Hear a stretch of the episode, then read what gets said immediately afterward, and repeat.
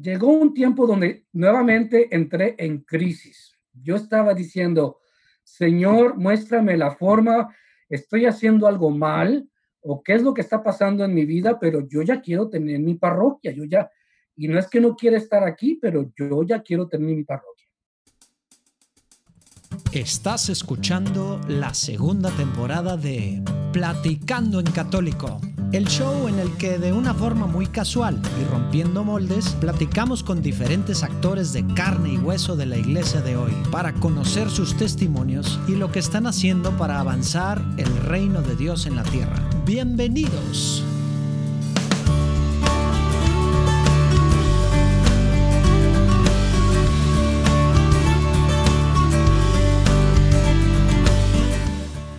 ¿Cómo andan? Espero que muy bien. Espero que se hayan quedado picados como yo de la primera parte de la vida de Monseñor Arturo Cepeda. Y bueno, pues ahora entramos un poquito. Les había dicho que salía ayer miércoles, está saliendo hoy jueves. Y el tercero, ya en su parte como obispo y todas las cosas que está haciendo con los hispanos en Estados Unidos, será el próximo lunes, que va a ser el episodio 99, me acabo de dar cuenta. Entonces, bueno, ahora nos está platicando un poco más cómo va, pues en San Antonio va agarrando sacerdote, eh, diferentes responsabilidades, tema de los hispanos en, pues en Texas, que pues, son muy diferentes a lo que vamos a ver luego ya que nos platica en, en, Detroit y ya a nivel nacional lo que empieza a ver como hispanos. Pero bueno, pues se pone muy buena la cosa. Espero que disfruten tanto como nosotros. Nos vemos del otro lado. Dios los bendiga.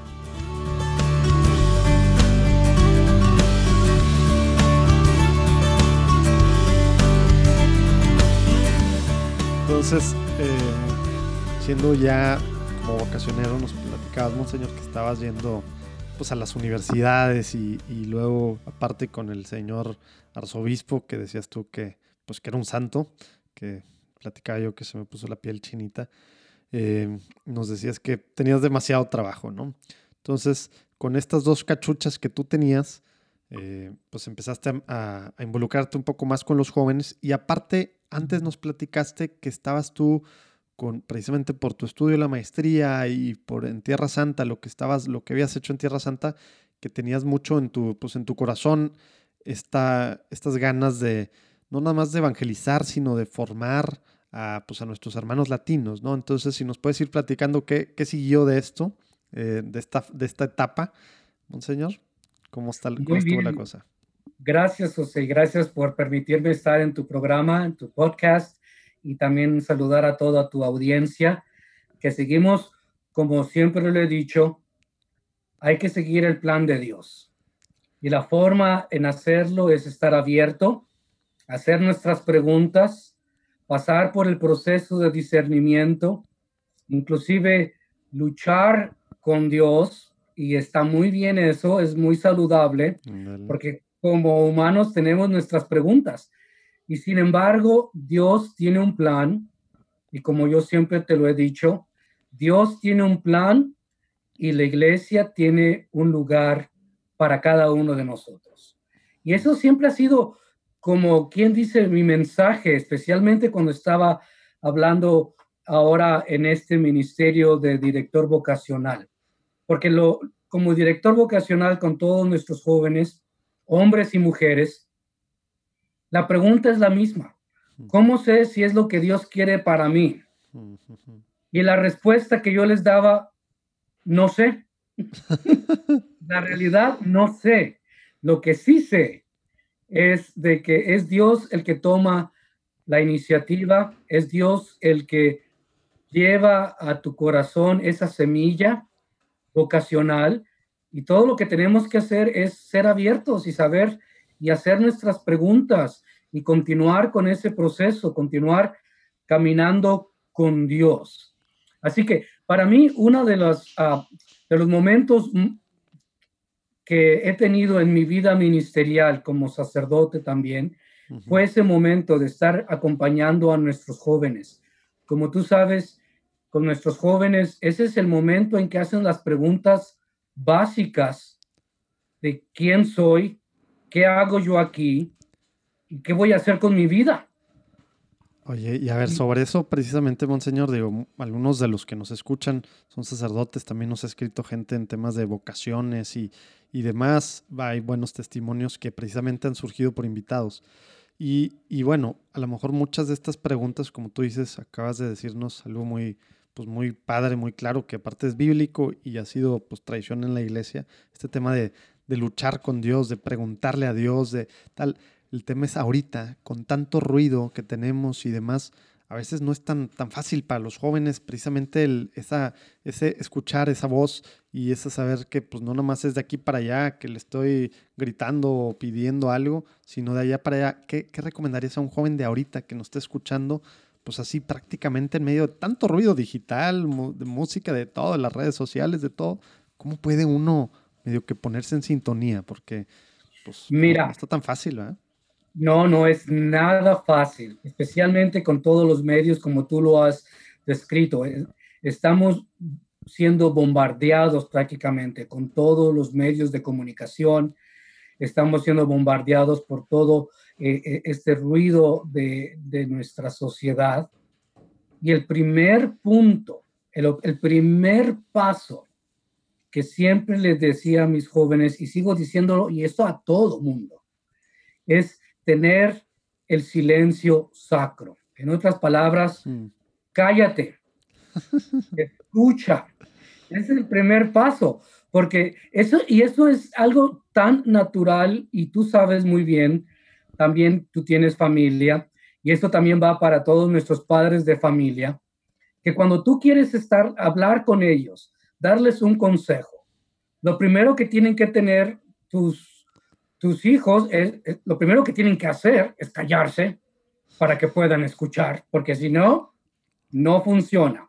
Y yo pienso que el primer paso para poder escuchar la voz del Señor es estar atentos en silencio, porque es en el silencio donde Dios nos habla. Y de eso no hay duda.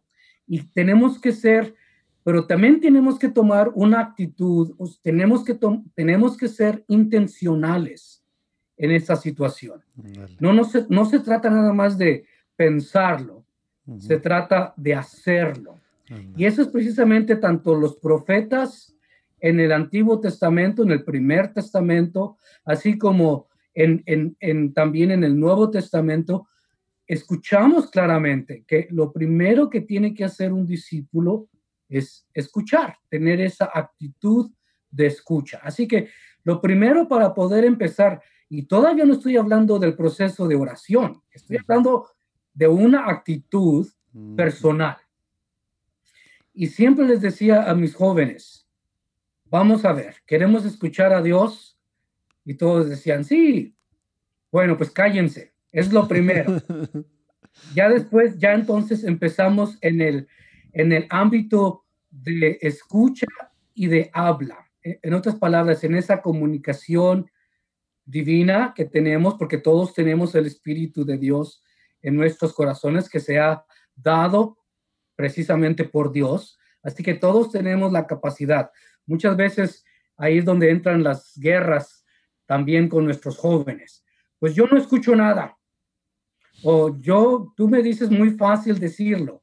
Pues sí, pues la actitud es ser intencional, o sea, tener esa intención personal de escucha, abrir nuestros corazones y después ya viene la batalla. Ahí es cuando ya entonces eh, sabemos precisamente cómo escuchar y, escuchamos a Dios. Lo sabemos porque tenemos el Espíritu de Dios en nuestros corazones. Así que ese es el primer paso el primer paso a seguir en este proceso y eso es lo que yo aprendí claro en todo con todos nuestros jóvenes, tanto universitarios como los que estaban eh, también en la prepa, con los que estaban en la secundaria, dejar ese, ese momento para escuchar a Dios.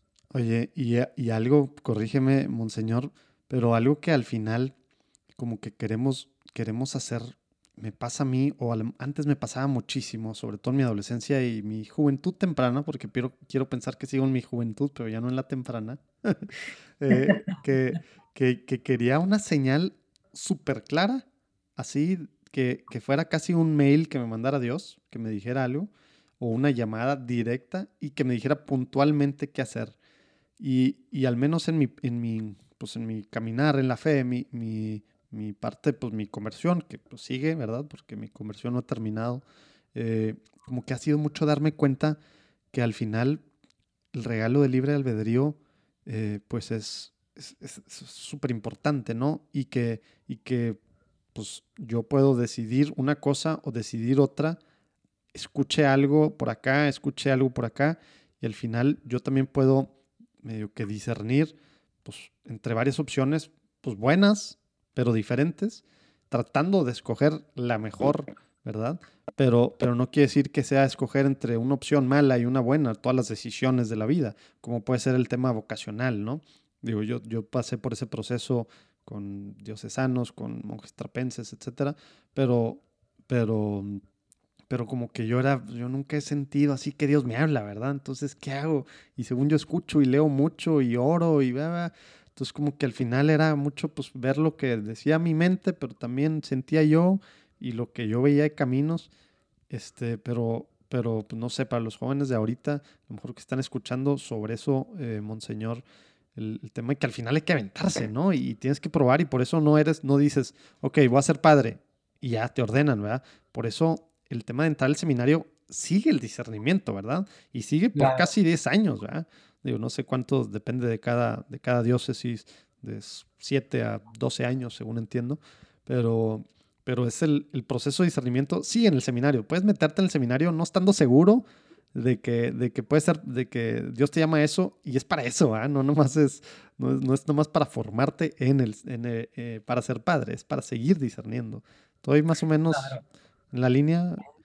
Sí, no, estás, eh, sabes, es, es lo que estás precisamente compartiendo con nosotros y con tu audiencia. Es, es precisamente lo que la experiencia de, de vida nos enseña. Como te estaba diciendo, hay que estar abiertos a la presencia y a la voz del Señor. Tenemos que escucharlo, sí, tenemos que tener esa intención personal de escucharlo. Pero también en este proceso, y tú lo has dicho, y quiero tomar dos puntos que, toma, que, que precisamente estás compartiendo. Uno es ver las señales o pedir una señal.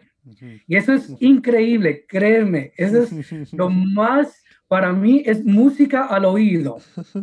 Cuando yo escucho a un joven decirme, pues yo quiero una señal, que sea clara, yo quiero una... ¿Y sabes qué les digo yo siempre? Pues sí, la vas a tener, eso no me cabe la menor duda. Ahora, que tú la escuches o que te des cuenta, ahí ya cambió la cosa. Porque la forma no es la que queremos muchas veces. Sí, porque sabes, todos tenemos esa capacidad y, y sabes, dentro de ese proceso de discernimiento, un paso a seguir, y eso lo decía también San Ignacio de Loyola, un gran maestro también tú sabes, fue el fundador de los jesuitas. Y, y en ese proceso de discernimiento siempre decía, hazle la pregunta a Dios. Sí, tú busca esa señal y sin duda te la va a dar. Ahora, la pregunta es, no es acerca de Dios, es acerca de ti. La estás escuchando, sabes cuál es esa señal. Y yo en ese proceso también de discernimiento siempre invito a todos, y eso es para, para todos. No estamos hablando nada más nuestros jóvenes que están discerniendo una, una vocación sacerdotal o nuestras jóvenes que están discerniendo entrar a un convento, ser hermanas religiosas. Estamos hablando también de los laicos. Estamos hablando de un, llama, de un llamado claro de misión para los laicos la vocación matrimonial, la vocación a ser solteros, la vocación a una vida consagrada.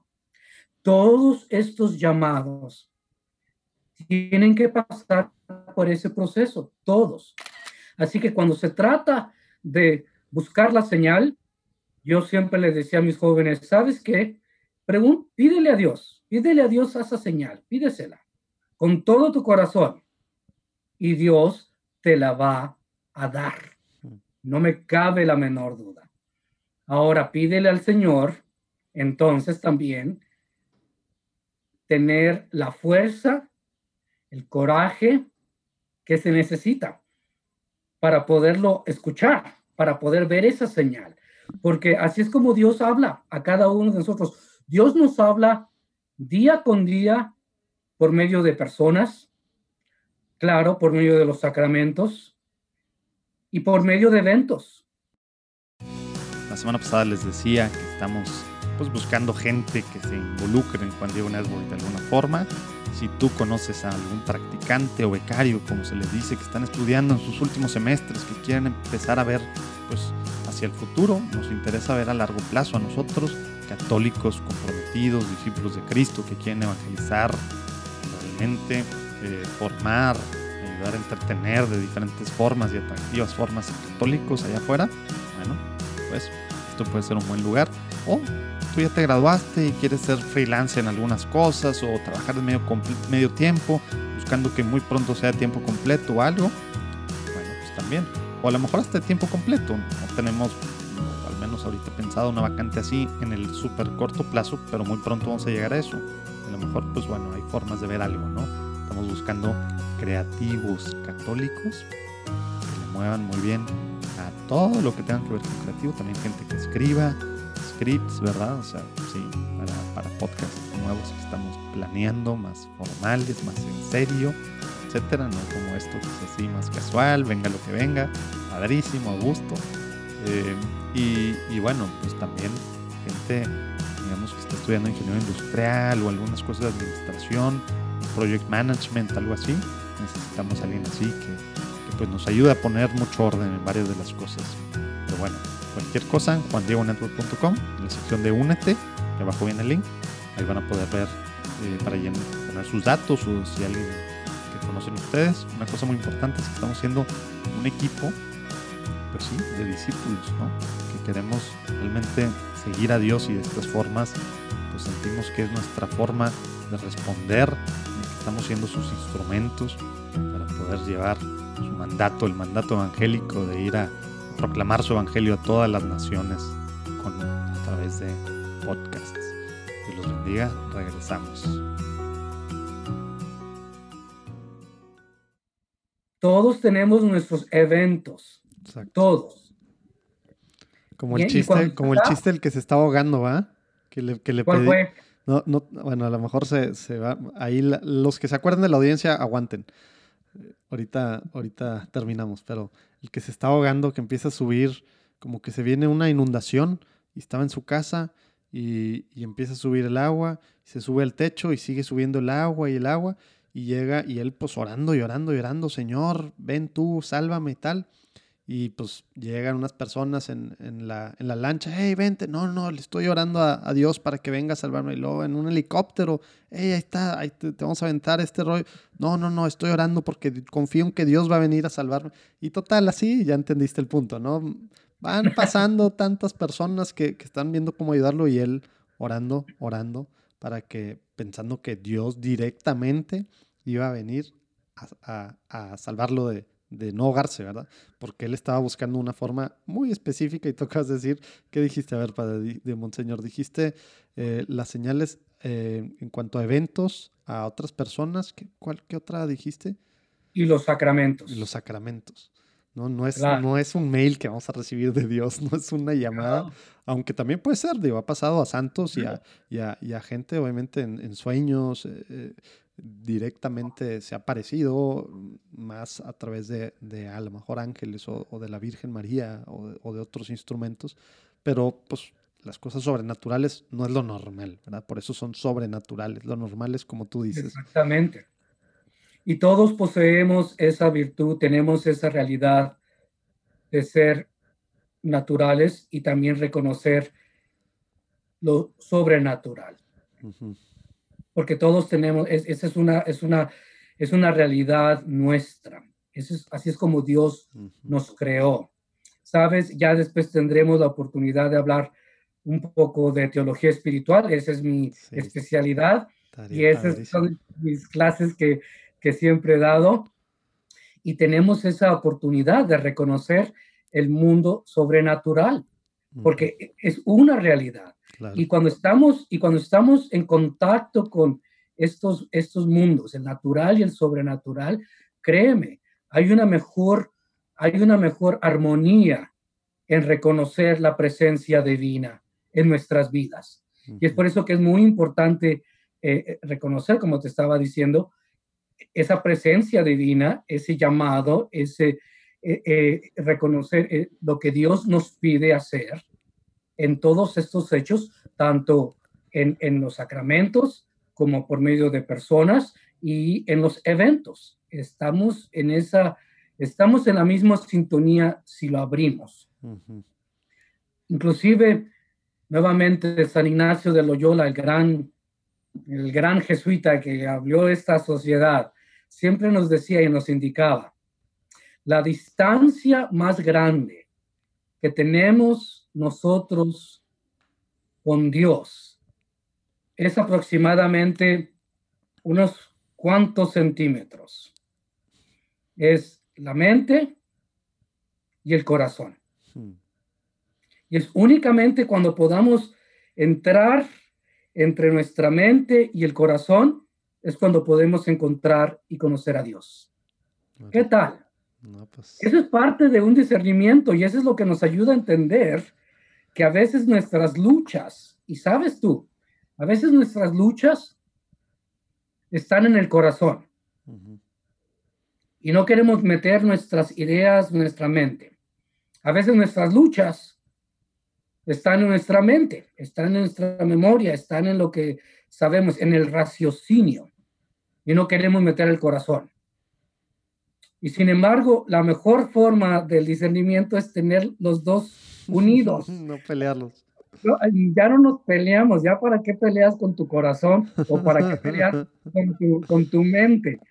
Tenlo unido y ahí entonces sí vamos a tener una comunicación más clara, vamos a tener un discernimiento más claro.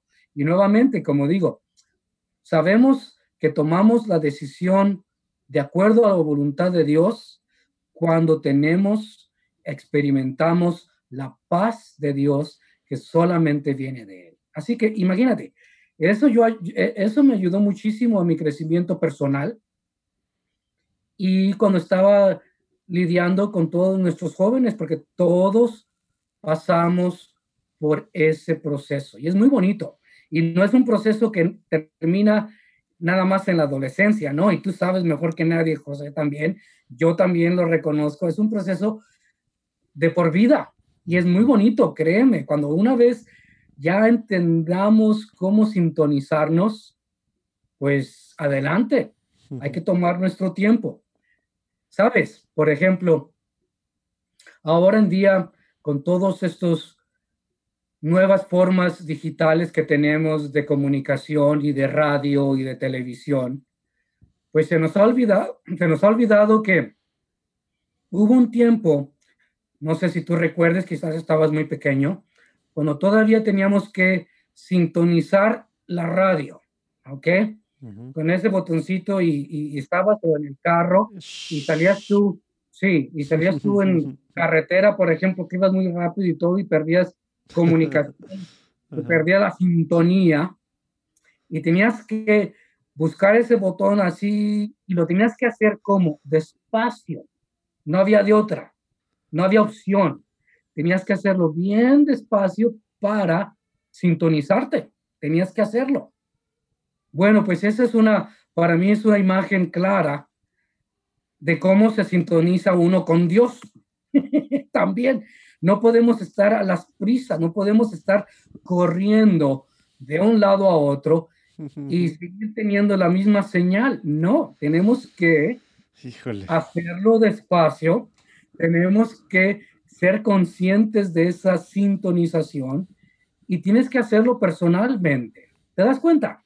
Sí, y qué, qué difícil ahorita, y como dijiste hace rato, tiene que ser algo intencional. Me acordé del libro de Paz Interior de Jacques Philippe, del padre Jacques Philippe, que cita a muchos pues, padres, bueno, no padres, doctores de la iglesia o, maestros, mejor dicho, en este tema de, de la calma, eh, que no quiere decir estar enclaustrados necesariamente como estamos ahorita. La calma, como tú dices, Monseñor, de, de no estar corriendo aquí para allá y nuestra mente ni a nuestro corazón le damos descanso para estar en sintonía, para poder escuchar a Dios. Si no, pues nos puede estar gritando y no vamos a escuchar, ¿verdad? Nos puede estar dando mil, mil señales y no las vamos a ver.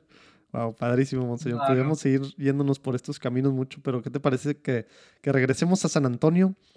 Muy bien. antecito de que, de que te convertiste en el obispo más joven de, de, Estados Unidos. Platícanos cómo, pues cómo fue ese tiempo antes y luego ya llegamos a Detroit. Ya, bueno, pues mira, si estás listo para escucharme, mira, sucede que para el año 2000, um, y eso ya entonces hace 20 años, este, yo ya estaba entonces como secretario, como director vocacional, dando clases en la Universidad Oblata también. Y entonces uh, fue donde eh, el arzobispo Flores me pidió considerar seguir con estudios de posgrado. Mm. Sinceramente, no había pasado por mi mente. Claro, me gustan los estudios, me gusta el mundo académico, mm. pero en ese momento no eran mis planes, para serte sincero. Yo ya estaba muy bien. Yo eh, eh, me fascinaba estar de asociado como, como vicario en la catedral, eh, tener este, trabajando con mi gente. Y esa fue, e, e, eso fue precisamente la, lo que, me, lo que me pidió hacer el arzobispo. Me dice, ¿sabes qué? Queremos mandarte a estudios a Europa, a Roma. Hmm. Ah, eso fue para mí simplemente algo que no estaba esperando. Y pues no hay de otra más que, imagínate, ya te está pidiendo el arzobispo que lo hagas, pues ¿qué vas a hacer? obediencia, dices tú. Pues yo no, y sucede algo muy interesante. Esos, esos son tantas anécdotas que gracias a Dios uno va teniendo, aprendiendo de ellas en la vida. Yo ya tenía para entonces, ya cumpliendo cinco años como vicario en la catedral. Todos mis compañeros que se ordenaron conmigo en el 96 a los tres años ya los había nombrado párrocos, ya, ya eran curas, ¿sí? A los tres años ya, tú sabes, hay necesidad y a todos ellos, a cinco de ellos de San Antonio, ya los había nombrado párrocos, menos a mí. Yo estaba diciendo, yo estoy haciendo algo mal, yo no sé qué está pasando, pero yo ya quería mi parroquia, yo ya quería también estar ser nombrado párroco. Y todos mis compañeros siempre decían, pues yo no sé qué estás haciendo, pero pues ahí te quiere el arzobispo, ahí te quedas. Y se burlaban. Créeme, tú sabes, cómo somos jóvenes sacerdotes, ya todos ellos siendo nombrados párrocos. Y, y a mí me daba, sinceramente, me daba esa como tristeza también. Yo decía, bueno, pero ¿qué me pasa? Pues ya después de que ellos estaban siendo nombrados, pues yo iba también a sus parroquias a ayudarles y a, tú sabes, hablar y tener retiros. Y ellos eh, prácticamente decían, pues, ¿qué pasa contigo? ¿Y a ti por qué no te han nombrado? Pues, no sé. ¿Qué tal? Soy el padre Alejandro Ortega, los saludo con mucho gusto desde San Antonio, Texas, donde colaboro en la Catedral de San Fernando. Cada domingo estoy publicando un podcast que hemos titulado Al punto. ¿Por qué le hemos llamado así? Porque quiero desentrañar con ustedes una palabra, una frase, una idea que me ha parecido central del Evangelio que meditamos cada domingo con la iglesia. ¿Qué buscamos con esta explicación de este pasaje o de esta pequeña frase o, incluso a veces una sola palabra del Evangelio? Buscamos motivación, buscamos inspiración para nuestro día a día. Obviamente también queremos profundizar nuestra fe, conocerla mejor, tal vez aclarar alguna duda, alguna inquietud que pudiéramos tener en nuestro corazón, en nuestra mente, en nuestra conciencia. Los invito a que me escuchen cada semana al Punto, un podcast católico que quiere ofrecerte líneas de reflexión, ideas breves, pero motivaciones fuertes para tu vida cristiana. Te espero. Dios te bendiga. Y entonces ah, llegó un tiempo donde nuevamente entré en crisis. Yo estaba diciendo, Señor, muéstrame la forma, estoy haciendo algo mal o qué es lo que está pasando en mi vida, pero yo ya quiero tener mi parroquia, yo ya, y no es que no quiera estar aquí, pero yo ya quiero tener mi parroquia. Bueno, a los cuatro años tuve el valor para decirle al arzobispo y hablar con él directamente, diciéndole, mire, pues ya todos mis compañeros tienen parroquias, menos yo tiene algunos planes para mí. Y después me dice, sí. Dije yo, ay, qué bueno. Y, entonces yo quiero que sigas aquí conmigo. pues, pues esos no eran mis planes, pero pues dije yo, ok, bueno. Pues llegó el quinto año, imagínate. Oye, ¿y seguías en crisis todo ese año o se apaciguó la crisis en base a la pues, obediencia y la oración y la fuerza de voluntad? Tomé, obediencia, pero yo seguía en crisis. Yo decía, yo no sé qué está pasando aquí, yo no sé si estoy haciendo algo mal, yo no, yo no sé. Yo decía, ¿qué pasa? ¿Qué pasa? Llegó el quinto año, imagínate, yo tendría, ahora verás, 31 años por ahí, jovencito todavía más, ahí tú sabes. Yo decía, no, algo está mal aquí. Yo voy a hablar nuevamente con mi arzobispo. Cinco años después de mi ordenación. Y dije, yo me voy a armar de valor y le voy a tener que decir, si no me mueve, esto no va a funcionar, me tiene que mover. Y, vas con el ultimátum así ya casi. Sí, no hay, no hay forma de negociación. Yo ya tenía todo mi plan. Yo ya le dije, yo ya estaba. Y entonces ahí voy yo a hablar con el arzobispo Flores. Y yo tenía todo mi script listo. Ok, yo he sido obediente, yo he tratado de hacer todo lo mejor. Yo soy buen sacerdote. Yo ya tengo aquí cinco años. No me debería estar riendo, perdón, monseñor. déjeme déjeme, suélteme. Ese era el ultimátum. pues ahí voy yo a su oficina a hablar con él y me escuchó, me escuchó y yo ya tenía todo listo. Yo ya dije, ya, cinco años, basta. Hágame párroco, ya me tengo que salir. Me voy a otra diócesis. casi, casi. Yo y ahí fue donde el arzobispo me dice, no, mira, es que tengo planes porque quiero que te vayas, pero así lo dijo, quiero que te vayas a Roma, ¿sí? Yo me quedé por un segundo pensando, porque tenemos un Roma, Texas. Roma, Texas, en la frontera, un pueblititito, ¿verdad? Sí. es una miniatura, un village, no una aldea. y lo primero que, mi primera respuesta fue, Roma, Texas. y después va cuando me dice, no, no, no, no. Vamos a mandar a Roma, Roma, Italia. Te cambió un poquito, me imagino, la cara después de, de Roma, Texas a, Roma, Italia. No, no, me esperaba eso. Fue, una anécdota, anécdota que nunca se me va a olvidar. Dije, Dios mío, ¿y ahora qué quieres de mí? Por Dios. Pues bueno, pues me fui. Estuve allá cinco años. Órale. Del 2000 al 2005, sí.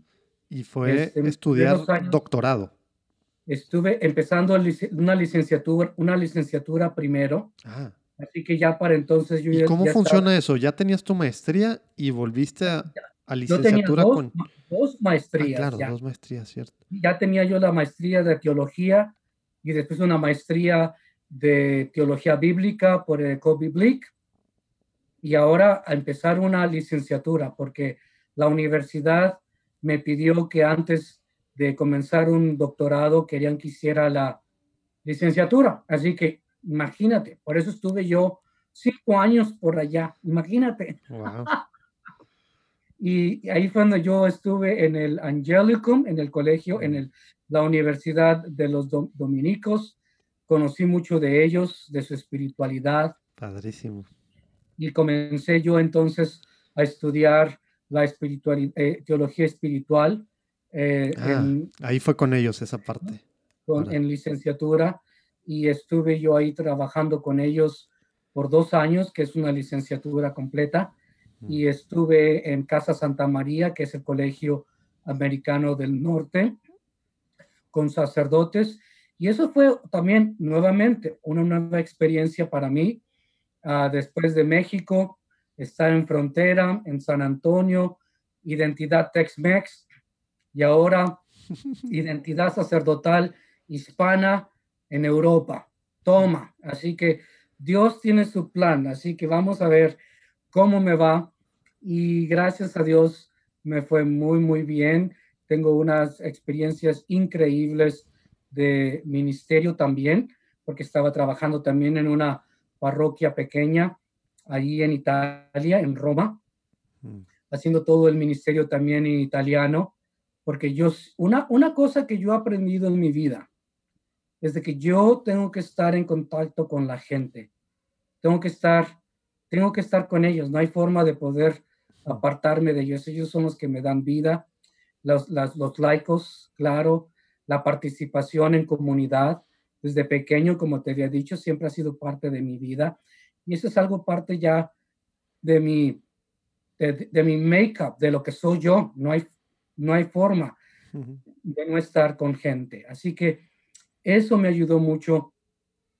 Tuve este, para el 2003, ah, pude defender también mi, ah, mi licenciatura, que ya no estaban pidiendo, y la escribí precisamente en la formación sacerdotal y dirección espiritual para seminaristas.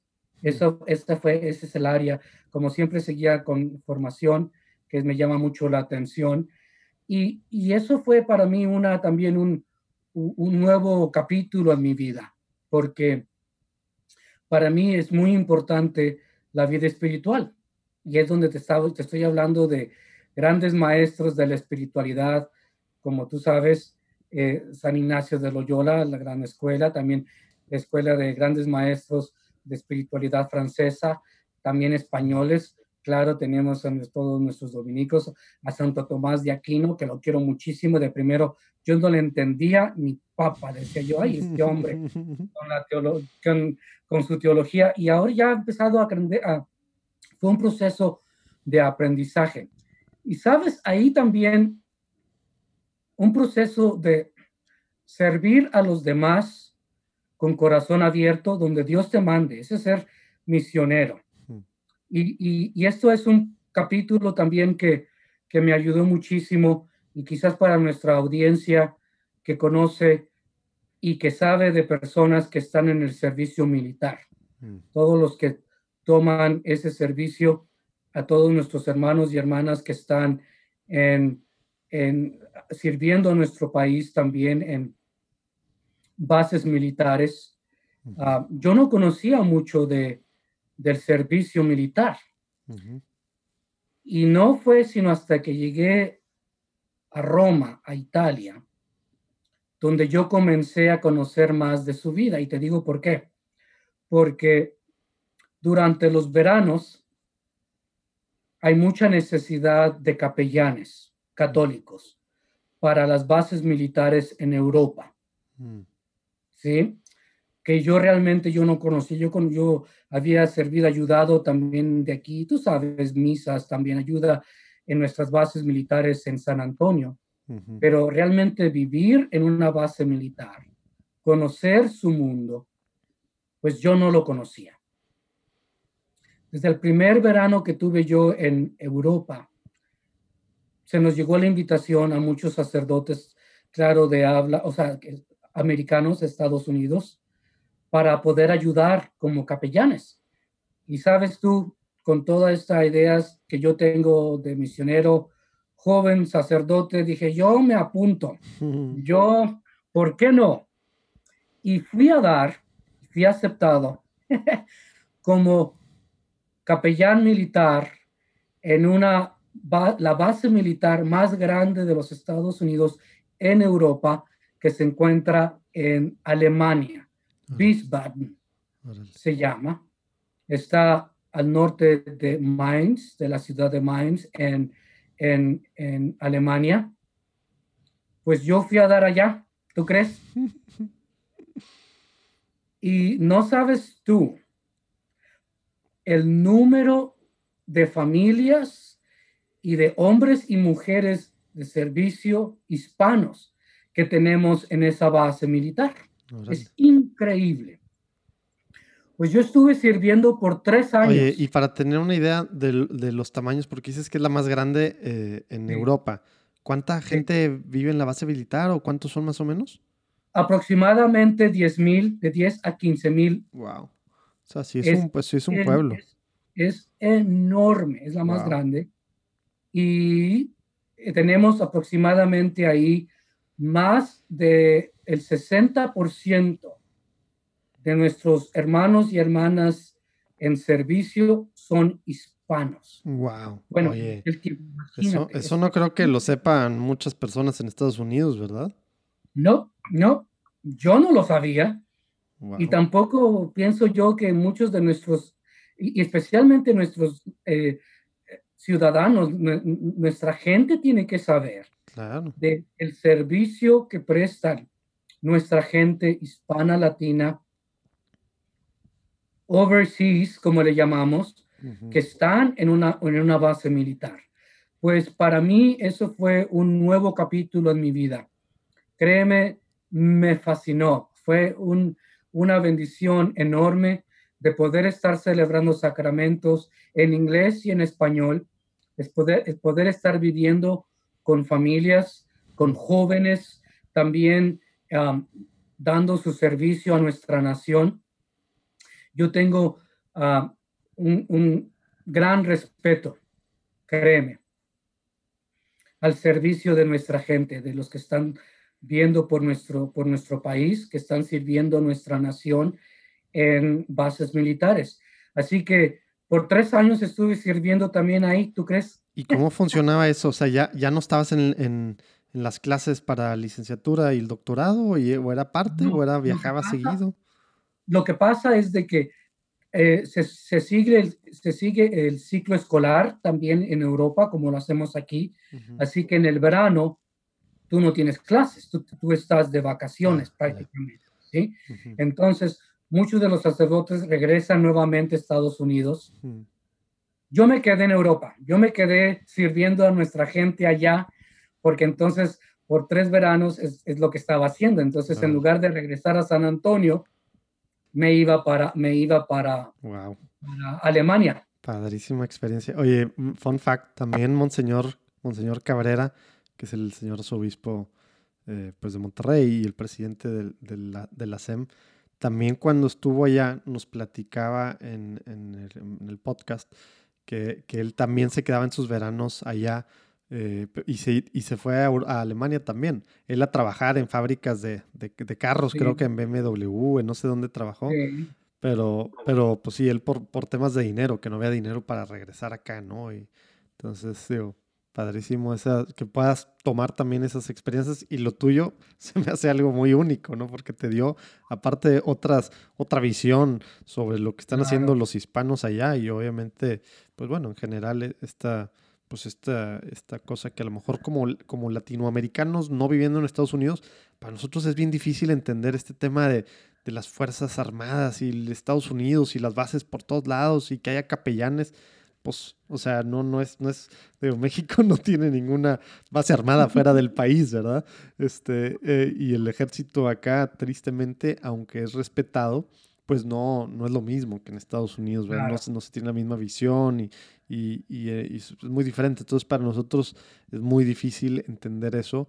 No, no, sé cómo era para ti antes de llegar allá. Sé que ya tenías en San Antonio algo de contacto con, pues, con las Fuerzas Armadas de, de Estados Unidos pero me imagino que te abrió pues el horizonte completamente. Claro. No, y tienes razón, José, como decías tú ah, con tu entrevista con Monseñor Cabrera, sí, la, la mayoría de los sacerdotes que van a estudiar al colegio mexicano, que están en Roma, eh, los veranos, muchos de ellos tienen el permiso para poder ir a trabajar a, fábricas en, en, otras partes de Europa, precisamente. de obreros.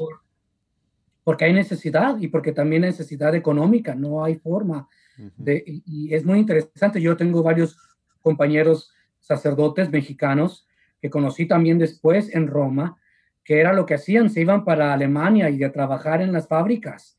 Interesante la experiencia que tenían, porque es una experiencia completamente distinta a una experiencia religiosa en ese sentido como ministerial, pero es una experiencia que nos ayuda a crecer. Claro, como eh, persona.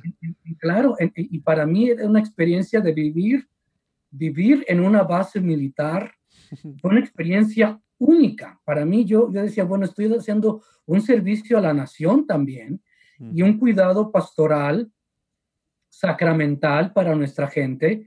Y, y, eso me abrió unos horizontes como no tienes idea. Ahora yo estoy más en sintonía con nuestras Fuerzas Armadas y con nuestros veteranos y con nuestros jóvenes hombres y mujeres que están sirviendo a nuestro país y que se tienen que retirar de su país para, para protegernos y para estar al servicio de nuestra nación. Es algo muy, muy único que me ayuda, que me ha dado, que más bien ha abierto puertas a, mi, a mi espíritu misionero. Cada vez que ahora, cuando yo estoy hablando de ese servicio, créeme, se han abierto puertas por todos lados, de nuestra gente que conoce los, lo, que conoce ese mundo de servicio militar y poder decirles, pues yo conozco el mundo militar también. Yo claro, no, son consejos al aire, ya viví yo ahí. Yo, yo viví con ellos, yo sé lo que es poder estar en contacto con todos nuestros hombres y mujeres en servicio de mañana a noche. Papa Benedicto me llamó diciendo que hasta en el momento la intuición de Juan Pablo II de la nueva evangelización tenía que ser más estructurada. Hablándome simplemente me dijo, yo creo que usted tiene que ser el primero presidente del Consejo para la Nueva Evangelización. ¿Qué piensa? Yo lo miré y mi respuesta fue, Santo Padre, es un desafío esta es solo una partecita de la platicada que pude tener con Monseñor Fisichella, que es el presidente del dicasterio de la Nueva Evangelización, un arzobispo muy cercano, para empezar al Papa Juan Pablo II, luego a Benedicto y ahorita muy cercano con, con el Papa Francisco, que trae todo el tema de la nueva evangelización, que a veces no terminamos de entender qué es esto, ¿verdad? Aunque llevamos décadas escuchándolo. Bueno, aquí abajo si le dan, ahí pueden ver el link directo para que puedan escuchar esta padrísima platicada con él sobre lo que está haciendo Dios en su iglesia en este tema, el Papa, etcétera. Padrísimo, muy, muy padre.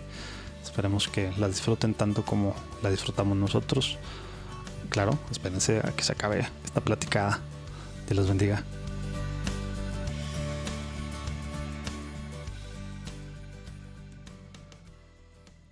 Poder servirles en misas, poder servir los sacramentos, poder bendecir casas ahí con ellos también, poder estar en sus dudas, en, en, cuando están sufriendo también melancolías o que se sienten separados de la familia o recibir órdenes también, este, lo que significa poder estar con nuestros jóvenes, estar con las botas puestas, como decimos. Así que eso fue una experiencia increíble. Para mí también muy de, de mucho orgullo personal también en ese sentido de decir, estoy sirviendo a mi nación, estoy sirviendo a mi Dios, estoy sirviendo como sacerdote, estoy sirviendo también como misionero en, y poder dar la buena nueva. Así que eso es, eso es algo que, que me ha ayudado mucho, créeme. Y eso es, y pues bueno, después a regresar a, a, empezar los estudios. Cinco años después. Ah, bueno, regresar a la, a la, realidad en Roma. A la realidad. Al terminar un doctorado en espiritualidad, que es un doctorado, precisamente lo escribí en el desarrollo espiritual, los frutos espirituales de los encuentros en los Estados Unidos, de nuestra ah. gente hispana. Tú sabes, es, El, primer, es, el primer, tratado doctoral que se ha hecho, porque ese es precisamente lo que te pide siempre, siempre te piden en las universidades. ¿Cuál va a ser tu aportación a la iglesia? Hmm.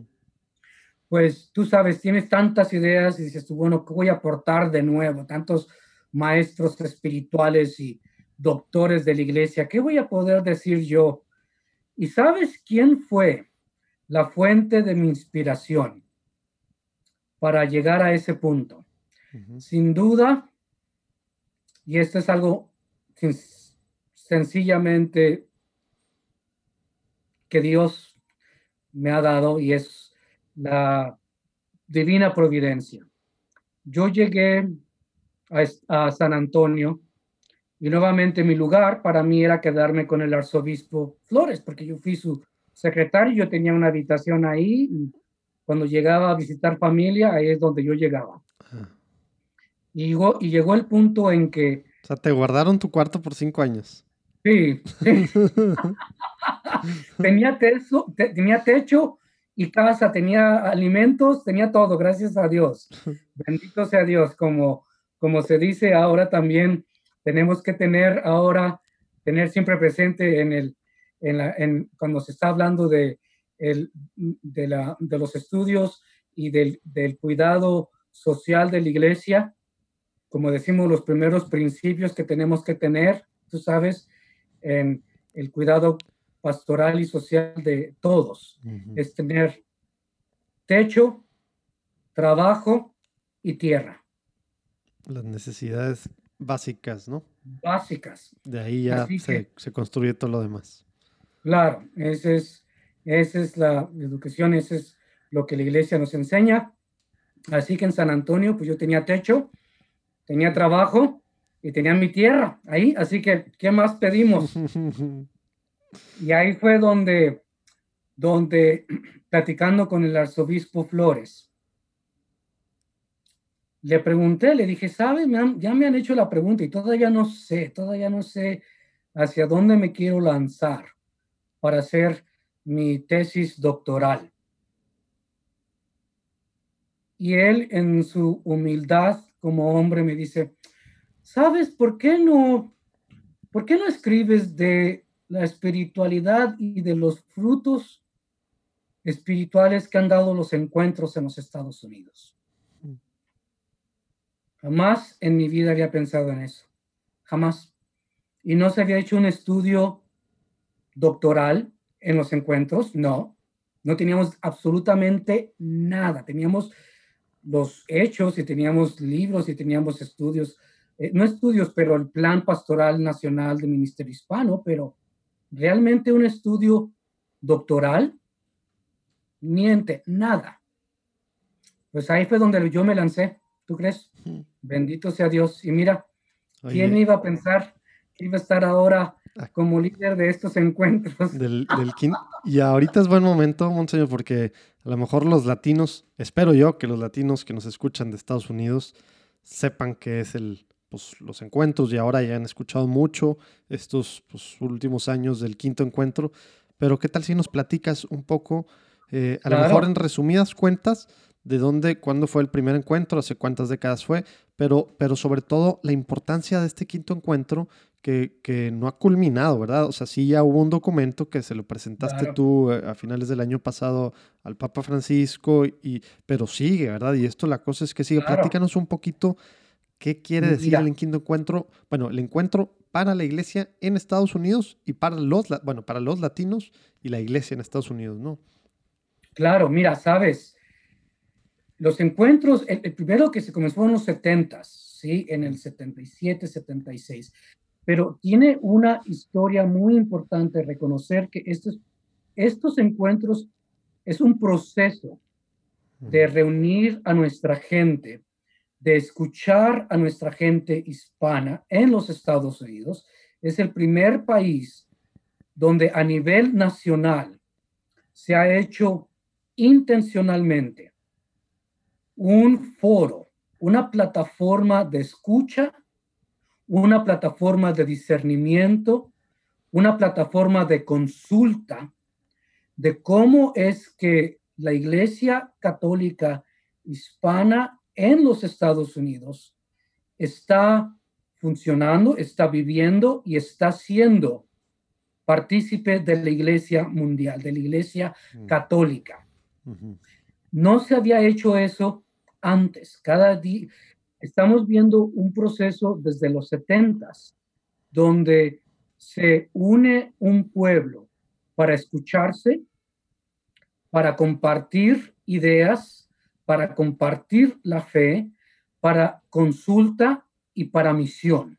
Y eso es algo muy, muy importante reconocer. ¿Y sabes de dónde viene todo esto? Las raíces vienen de nuestra iglesia latinoamericana. Hmm. De, desde ya la conferencia en aquel tiempo del CELAM, de la Conferencia Episcopal de Latinoamérica. Estamos hablando de iglesias como El Salvador, Nicaragua, también de México, de, los, ah, de nuestras islas caribeñas. Ya desde los 70 estaban hablando de un proceso de escucha, de acción y también de misión, que es el proceso de ver, juzgar y actuar. Mm. Yo no sé si tú habías escuchado esos pasos mm. que, que son parte de nuestra memoria histórica. Nuestra gente en Latinoamérica ya tenía esa experiencia de ver, juzgar y actuar como iglesia. Ellos, nuestros patrones de inmigración, siguen vivos y, esas personas llegaron también a nuestro país, a Estados Unidos, ya desde los 70, así que ya tenían esa experiencia.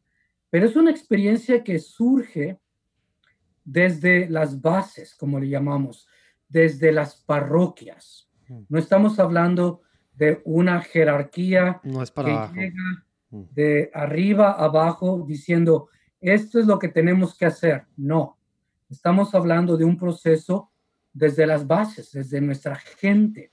Por eso me imagino que ha de ser súper complicada la organización de esto. La organización estructural es tener en mente nuestras bases, que son las parroquias, nuestras comunidades de base. Se hablaba mucho de eso en los setentas. Mm. Ya se hablaba de una teología también, de una espiritualidad, de un proceso de escucha de nuestra gente.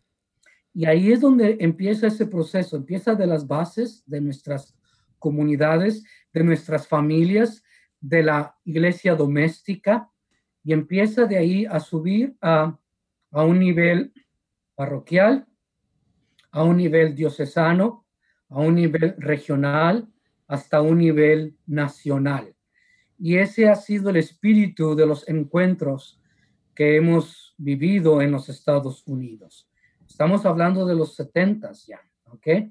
Y eso es lo que hasta ahora nos ha llevado a, y esto es en pocas palabras, yo te puedo tener todo un podcast, créeme, de varias, de varias semanas de escucha y de todo un proceso, créeme, que me llama, que me llena de vida. Luego hay que ver esos temas en otro, en otro, en otro, en otro lugar, en otro programa, que espero que, que, se pueda hacer.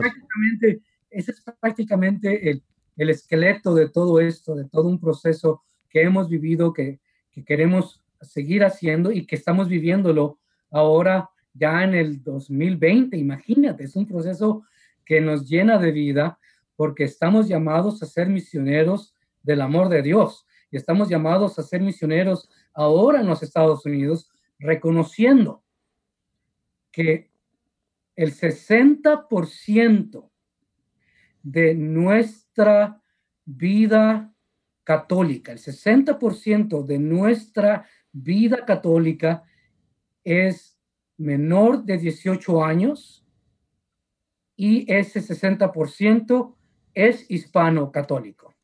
Si quieran o no, en unas décadas la iglesia católica en Estados Unidos es completamente diferente, ¿no?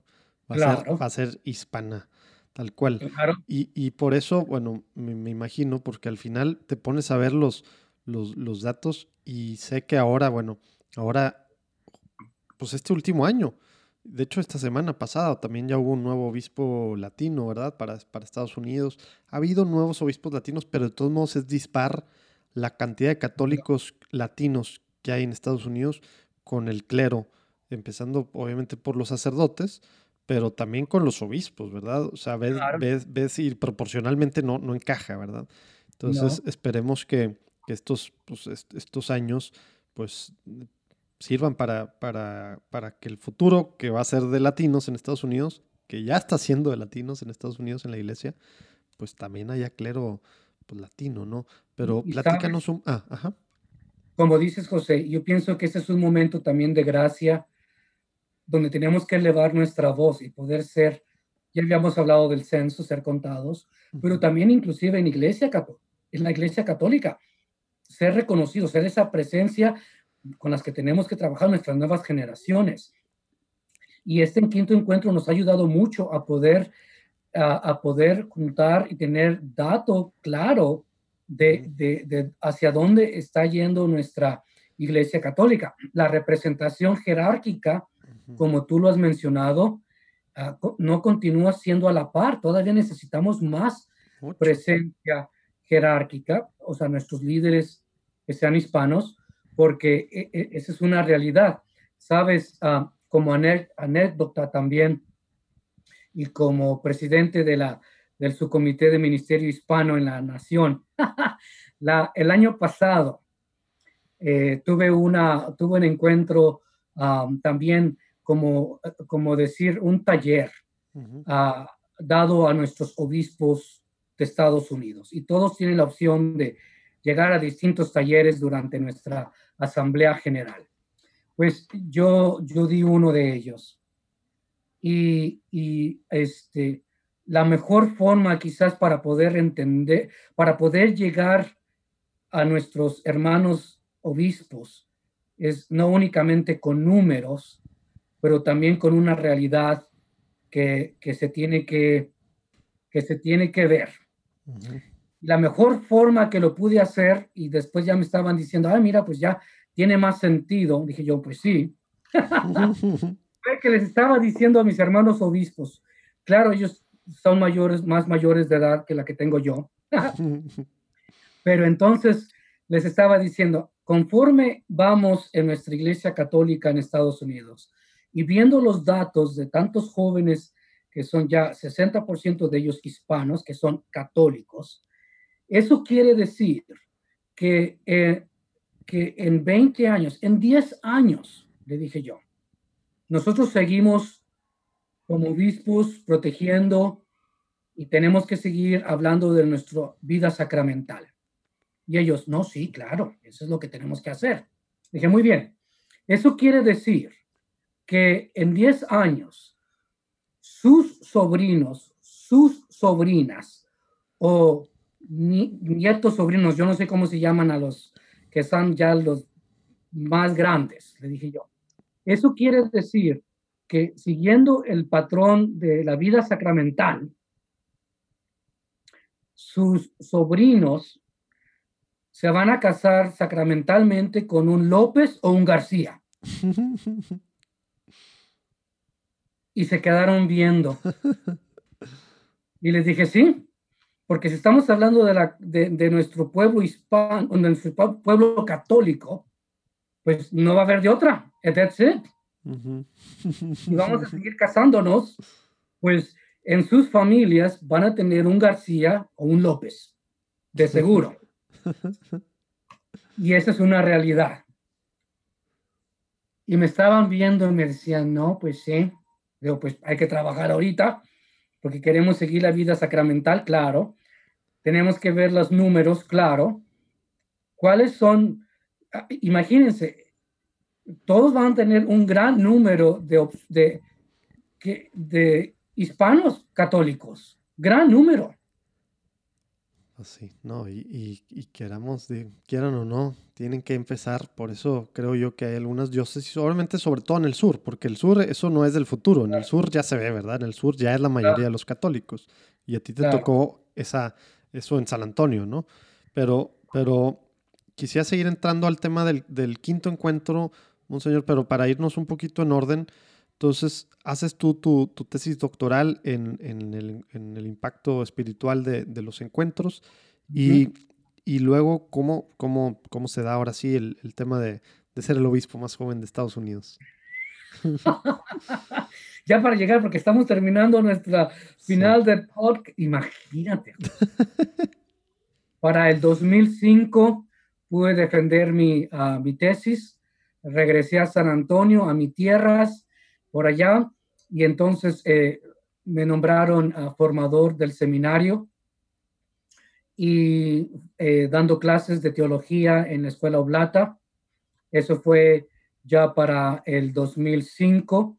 Uh, dos años después, uh, el arzobispo José Gómez, ya, ya para entonces ya no estaba Monseñor Patricio Flores, él fue el que me nombró vicerrector del seminario, mi propio seminario, -huh. que yo amo muchísimo, el seminario de la Asunción en San Antonio, Texas. Este, me nombró vicerrector. Para el 2010 eh, me nombraron rector del seminario. Es un seminario de los pocos en Estados Unidos que es completamente bilingüe. Mm. Todos los que pasan por el seminario tienen que hablar inglés, español y tienen que tener, saber celebrar los sacramentos en inglés y en español. Wow.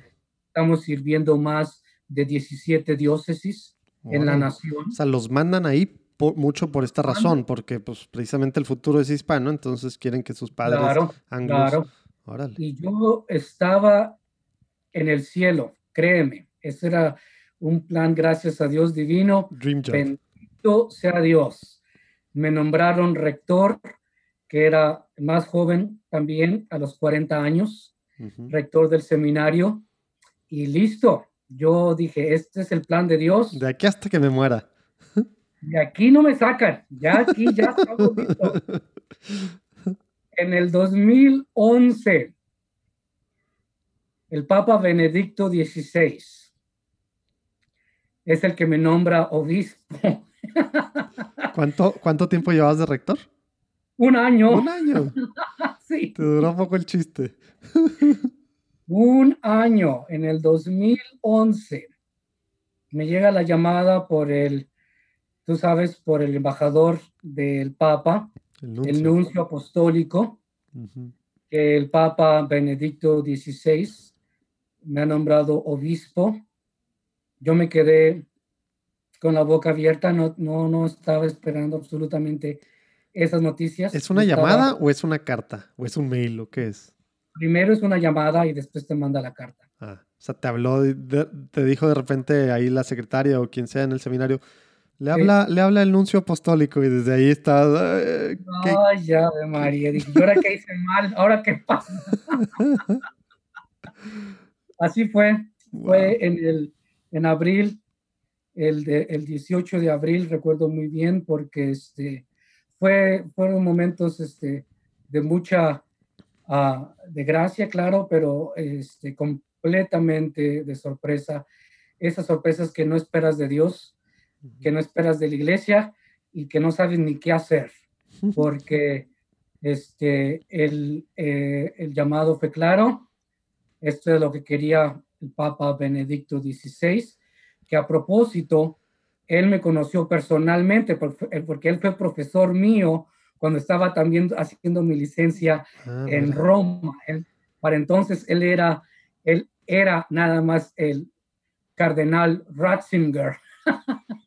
Yo lo conocí bien también, así que pues ahí tienes tú, doble sorpresa, ser nombrado obispo a mis 41 años y ser nombrado a Detroit, que en mi vida había yo conocido Detroit. Un poquito diferente a Texas. Ahí a nos quedamos. Ándale, muy bien. Aquí le, aquí le seguimos entonces. Ay, sí, todavía se queda mejor. Ya, ya tengo, ya voy para 10 años aquí, tú casi, casi, vamos a ver. Pero este, así fue.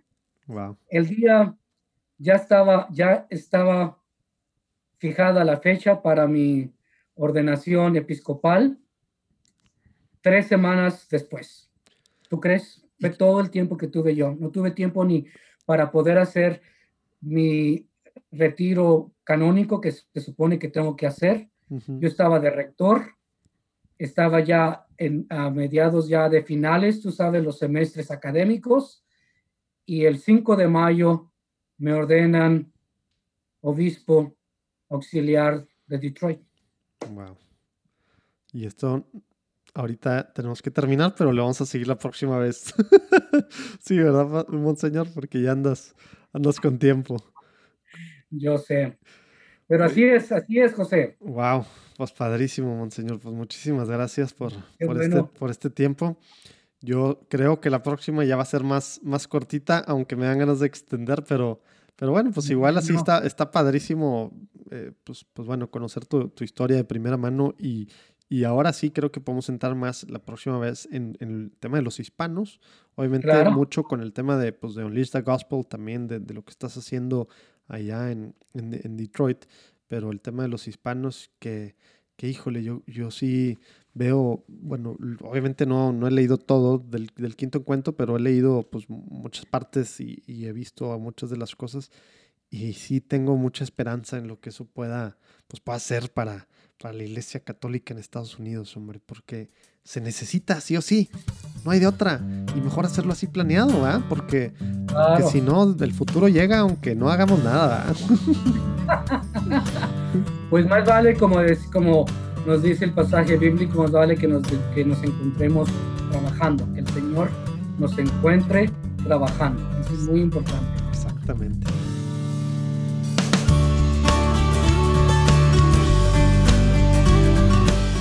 ¿Qué tal?